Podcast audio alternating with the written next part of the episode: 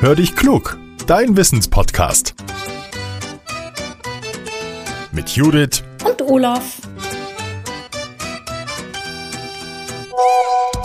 Ah, eine Sprachnachricht von Judith. Na, mal hören, was er will. Hallo Olaf. Ich war ja mit meinen Patenkindern kürzlich im Safari-Park. Naja, und dann haben die mich gefragt, warum haben die Tiger eigentlich Streifen? Hm, ich habe die Antwort nicht gewusst. Kennst du die? Hallo Judith, sag mal, hatten wir nicht schon mal die Frage, warum Zebras Streifen haben? Mir ist doch so. Und heute also der Tiger. Na gut, schauen wir mal. Warum laufen sich Zebra und Tiger eigentlich nicht über den Weg? Wisst ihr's? Genau. Zebras leben in Afrika und Tiger in freier Wildbahn nur in Asien, zum Beispiel in Indien oder in Thailand. Das heißt, die wohnen ganz weit weg voneinander entfernt. Tiger können, aber genauso wie Zebras, wahnsinnig schnell rennen. Die schaffen bis zu 60 Stundenkilometer. Das ist mehr, als wir Menschen mit dem Auto in der Stadt fahren dürfen. Stell mal vor, ein Tiger wird geblitzt, weil er zu schnell durch die Straße rennt. Tiger fressen ausschließlich Fleisch. Sie jagen zum Beispiel Hirsche oder Wildschweine oder Vögel, Affen, Reptilien oder sogar junge Elefanten, Nashörner und Krokodile stehen auf dem Speiseplan. Klingt gefährlich. Die Streifen auf dem Fell sind sehr nützlich für die Tiger, denn Sie fallen damit weniger auf. Wenn sie im Gras oder im Unterholz umherpirschen, sind sie für andere wegen der Streifen schlechter zu sehen. Und jeder Tiger hat übrigens seine ganz eigene Zeichnung. Das ist wie bei uns Menschen. Auch wir sehen unterschiedlich aus und haben so einzigartige Merkmale wie zum Beispiel den Fingerabdruck. Und beim Tiger sind es eben die Streifen, die sehen alle anders aus.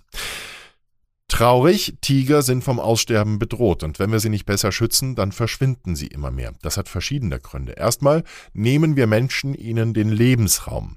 Und die Tiere werden gejagt. Die Menschen wollen zum Beispiel ihr Fell haben. Und viele Menschen glauben auch, dass der Tiger heilende Kräfte hat und deshalb wird dann Jagd auf ihn gemacht. In China zum Beispiel werden hohe Preise für Tiger bezahlt. Und neben dieser Wilderei werden die Tiere auch verkauft, obwohl das verboten ist. Und einige Arten, einige Tigerarten sind bereits ausgestorben, zum Beispiel der Java-Tiger, der Bali-Tiger oder der kaspische Tiger. Die gibt's nicht mehr.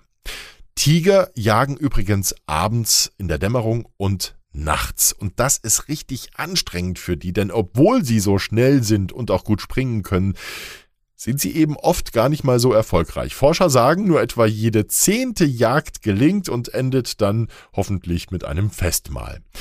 Tiger schleichen sich leise an und greifen dann aus dem Hinterhalt an. Das kennt man auch von unseren Hauskatzen, die machen das ja genauso.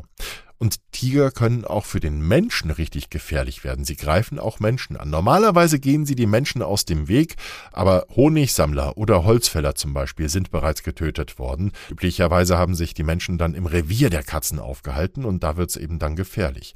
Taucht ein Tiger immer wieder in der Nähe eines Dorfes auf, dann wird er meistens erschossen, weil die Menschen fürchten, angegriffen zu werden. Wer einem Tiger in freier Wildbahn begegnet, der soll auf keinen Fall wegrennen, denn dieses Rennen verlieren wir Menschen. Wir sind einfach nicht schnell genug. Auf 60 kmh schaffen wir es nicht. Empfohlen wird, aufrecht stehen zu bleiben und dann langsam nach hinten den Rückzug anzutreten.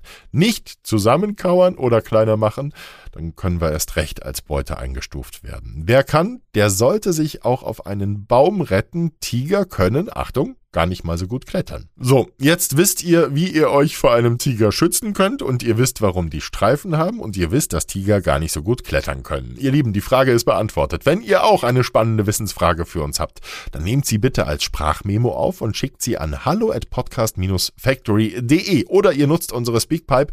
Den Link dafür findet ihr in den Show Notes und verratet uns bitte auch, wie ihr heißt, wie alt ihr seid und wo ihr wohnt. Und ihr wisst ja, wir haben die Werbung abgestellt. Euer Podcast Hör dich klug startet endlich wieder ohne Werbung und zwar sofort dann, wenn ihr draufklickt. Werbung vor und nach Hör dich klug, das hat sich für uns nie richtig angefühlt, deswegen haben wir das jetzt abgestellt. Aber natürlich hatten wir die Werbung drin, weil wir viel Zeit und Herzblut in jede Folge stecken. Jede Woche eine Folge Hör dich klug. Inzwischen sind es mehr als 150 Folgen, die ihr euch alle anhören könnt. Und deshalb würden wir uns über Unterstützung sehr freuen. Zum Beispiel, indem Mama und Papa uns vielleicht mal einen Kaffee ausgeben. Wie ein Kaffee. Ja, das geht. Über die Internetseite Steady. Den Link dazu findet ihr in den Show Notes und über die Unterstützung würden wir uns sehr freuen. Und teilt unseren Podcast gerne auch, wenn er euch gefällt oder lasst uns eine gute Bewertung da. Das hilft uns auch. Werden wir noch ein bisschen bekannter. So, jetzt sage ich Tschüss und bis zum nächsten Mal. Euer Olaf.